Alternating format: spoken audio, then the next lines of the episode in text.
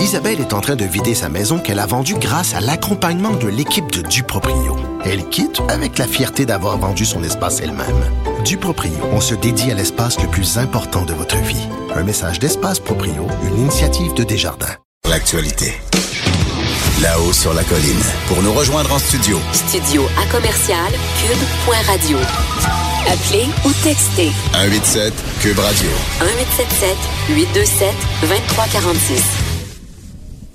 Alors, de retour à La hausse sur la colline et euh, pour le prochain segment, nous nous entretenons avec Christian Rio, qui est correspondant du Devoir en France. Bonjour Christian. Bonjour. Alors, euh, bon, on, se rappelle, avant les fêtes, on s'était laissé notamment euh, sur les fameuses manifestations des Gilets jaunes. Et là, on se disait peut-être qu'avec l'esprit de Noël, les fêtes et les réunions familiales, euh, le mouvement pouvait un peu s'estomper. Mais on voit que dans la dernière fin de semaine, il semble avoir, le mouvement semble reprendre un peu de vigueur. Qu'est-ce qui se passe exactement du côté français? Oui, on, a effectivement l'impression que ça se ça se poursuit. Euh, euh, d'abord, je dirais que pendant la période des fêtes, euh, c'était assez étrange d'aller sur les marchés, de rencontrer les gens. Les gens ne parlaient que des gilets jaunes. Hein. Ça parlait que de ça un peu partout à Paris, en, région. Et vous savez que les Français ont, un ton un peu un peu déprimé depuis quelque temps. Et bizarrement, je, je trouvais, est-ce que c'est à cause de Noël ou c'est à cause des gilets jaunes? En tout cas, moi, j'ai trouvé que les Français étaient plus euh, plus euh, étaient plus en forme que d'habitude. Ils avaient l'air euh, ils avaient l'air un peu fiers de ce qui s'était passé ces dernières semaines, c'est-à-dire qu'ils avaient manifesté dans les rues. ils avaient l'impression que la France était un petit peu redevenue la France. Hein? C'est quand même assez habituel ce genre de mouvement de, de, de, révolte. le sentiment peut-être d'avoir un peu été entendu, peut-être. Oui. Ou du moins d'avoir pu s'exprimer, peut-être précision. Oui, oui. absolument, oui, d'avoir pu d'avoir pu s'exprimer et d'avoir pu euh, manifester comme comme il l'entendait. Euh, oui, le, mouvement, je pense, euh, existe encore, mais c'est vrai qu'il est quand même en net en net décru. Là, on parlait de 50 000 personnes en France le ce, ce, dernier ce dernier samedi. C'est très difficile à compter. Hein. Ce qui est ce qui est clair, c'est qu'à Paris il y a encore euh, il y a encore des manifestants, mais ça se compte par centaines les manifestants à Paris. Euh, c'est surtout en région que ça se poursuit euh, dans, dans, des petites localités. Mais à Paris, ce qu'on ce qu'on voit aujourd'hui, et puis je pense que ça a commencé même avant Noël. Moi, j'avais j'avais j'ai couvert toutes les manifestations à Paris. Les premières manifestations, on voyait vraiment que les gens arrivaient de province, les gens venaient de loin. Souvent, de, souvent d'ailleurs connaissaient pas la ville. C'est comme c'est comme s'ils arrivaient, je sais pas moi, de s'ils arrivaient de Rimouski puis qui débarquait à Montréal, pas trop sûr de savoir où ce qu'était la rue Sainte-Catherine, puis la rue. Oui, il cherchait le rassemblement, puis le. Oui, c'est ça. Alors que, alors que maintenant, c'est plus du tout la même chose. Ils sont beaucoup moins nombreux. Puis on voit que c'est des gens qui viennent de pas très loin. Puis on, on voit que ceux qui restent, je dirais, dans le mouvement, c'est peut-être les plus radicaux. En tout cas, du moins ceux qui montent à Paris, c'est peut-être les plus radicaux. Puis c'est des gens qui sont déjà peut-être dans des organisations politiques. Ben c'est ça. Alors, donc, au, début, on avait l'impression que c'était vraiment monsieur et madame tout le monde qui, euh, qui sortait dans la rue, bon, qui exprimait son, son mécontentement. Il y en avait un peu, dans le fond, euh, il y avait un peu de tout, hein, la, la, taxe sur l'essence, le fardeau fiscal, le, filet social. Mais là, euh, est-ce que je dois comprendre que c'est peut-être moins monsieur et madame tout le monde, mais peut-être plus des, des groupes organisés, donc des, un peu des, des manifestants professionnels, si on veut, là? C'est ça. On a, on a, on a ce sentiment-là. D'ailleurs, c'est ça, les, les, les, manifestants au début étaient très mal organisés, il n'y avait pas de service d'ordre, il n'y avait pas de mot d'ordre, il n'y avait pas de pancarte. Maintenant, ils ont des pancartes, ils ont des services d'ordre, ils ont, l'air. Ils sont pas nombreux, mais ils sont organisés. Alors, on, on se doute que euh, c'est soit des beaucoup. Euh, moi, j'ai vu beaucoup, en tout cas, il y a un peu avant Noël, beaucoup de militants d'extrême gauche, de, de qui, qui, soutenaient euh, Jean-Luc Mélenchon, là, de, de, la France insoumise, par exemple, qui criaient des choses que les gilets jaunes ne criaient pas avant. CRSSS, par exemple, des slogans de 68, ça avait pas, ça, avait aucun rapport avec les avec les premiers gilets jaunes. Alors on a vu ça, on a, on a vu aussi, je crois, un peu moins peut-être des militants d'extrême droite. On a vu euh, récemment une manifestation, des manifestations de femmes. Euh, c'est vrai qu'il y a chez les gilets jaunes, il y avait énormément de, euh, de femmes, mais de là à faire des manifestations spécifiquement de femmes, manifestations de 300 personnes, c'est c'est un peu étrange. On a l'impression que tout le monde essaie de récupérer un peu les gilets jaunes. Puis là, il y a des listes de revendications à n'en plus finir. Alors qu'au début, alors qu'au début, les gilets jaunes, qu'est-ce qu'ils demandaient? Ils demandaient la suppression des taxes sur l'essence, notamment.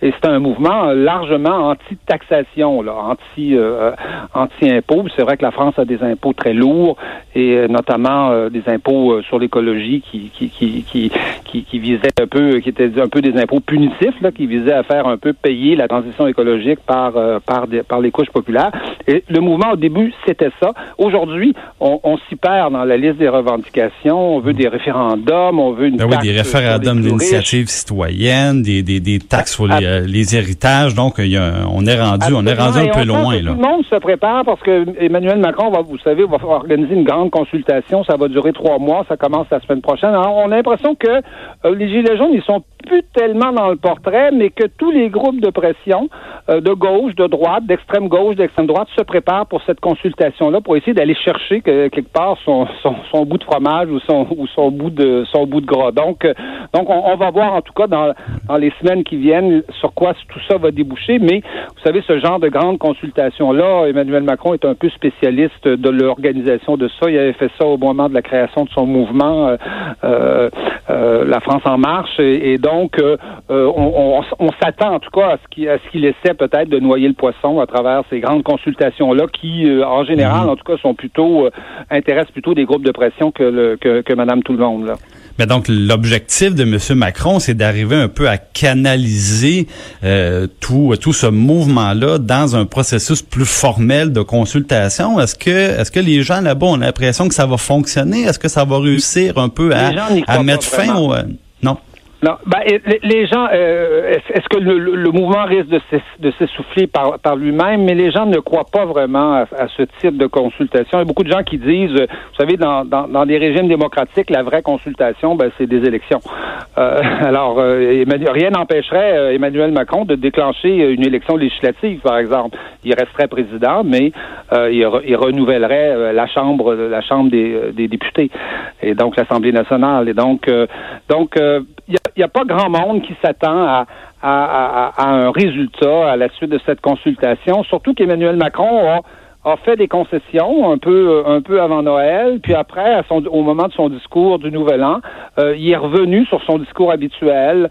Euh, il a toujours les mêmes politiques. Euh, il change pas d'opinion sur la question de l'Union européenne, de l'Europe, alors que maintenant la France s'est donné un budget déficitaire et que normalement elle va se faire sanctionner par l'Europe. Mais il n'en parle pas de ça. Il a toujours la même politique, dit-il.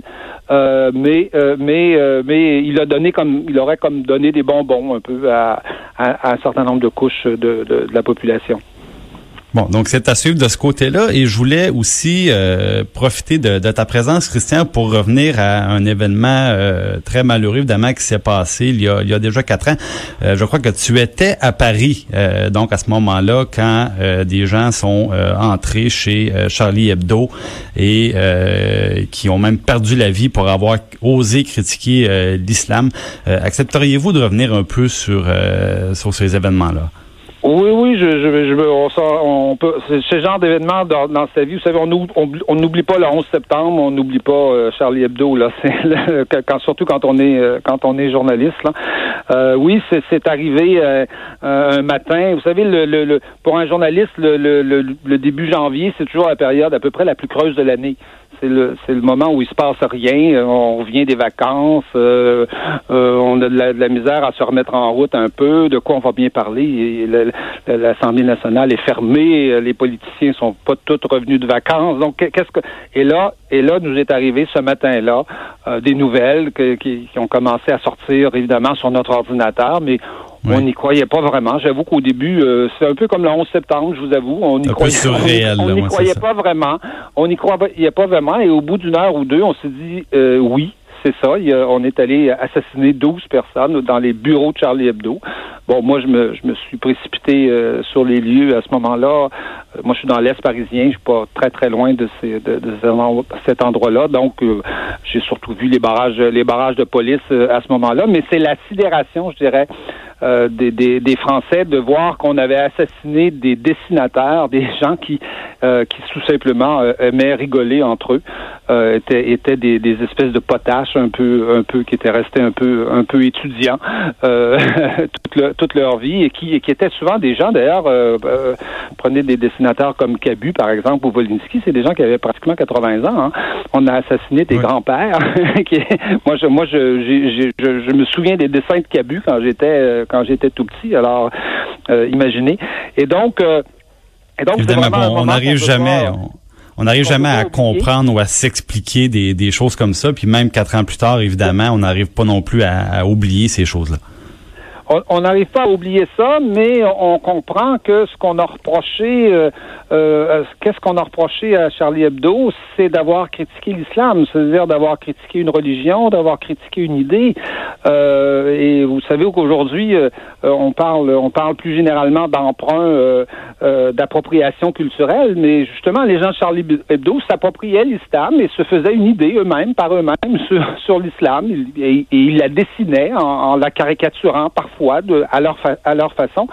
Et si euh, on comprend que si on n'a plus le droit de faire ça, ben qu'est-ce qu'on va pouvoir critiquer? De quoi de quoi on va pouvoir parler? Aujourd'hui, il y a des euh, au Québec notamment, il y a des, des, pièces de théâtre qui sont censurées parce qu'on les accuse d'appropriation culturelle. Évidemment, il n'y a personne d'assassiné. Heureusement, euh, il faut il faut s'en féliciter. Mais c'est le même c'est la même. Mais c'est le même combat un peu pour. Les gens de Charlie Hebdo se sont tout simplement intéressés à l'islam et ils ont, comme ils se sont intéressés aux autres religions, ils sont d'ailleurs beaucoup plus intéressés au catholicisme et à la chrétienté qu'à l'islam qu'ils ont caricaturé pendant, euh, pendant, pendant quelques décennies. Effectivement. Euh, Christian, le, temps nous manque. Je voulais rapidement euh, aborder avec toi la, question du, du Brexit, parce que bon, si le Brexit est prévu pour le mois de mars, on sait que il y aura un vote important au Parlement britannique la semaine prochaine, je crois.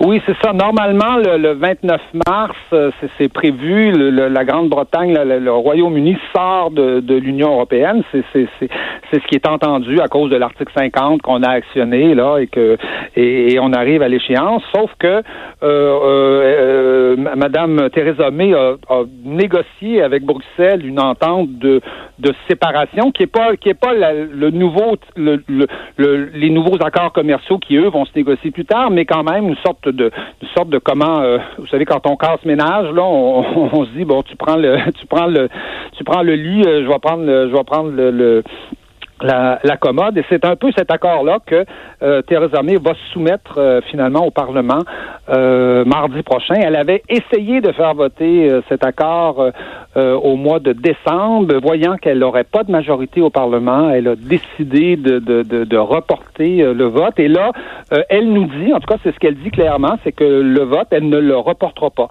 Donc, soit Theresa May l'emporte de justesse, parce que ça sera certainement pas une grosse victoire. Il y a énormément de, il y a, énormément de députés dans son propre parti qui, euh, qui, entendent voter contre, euh, contre l'accord. Euh, soit elle l'emporte comme ça, soit carrément elle est battue.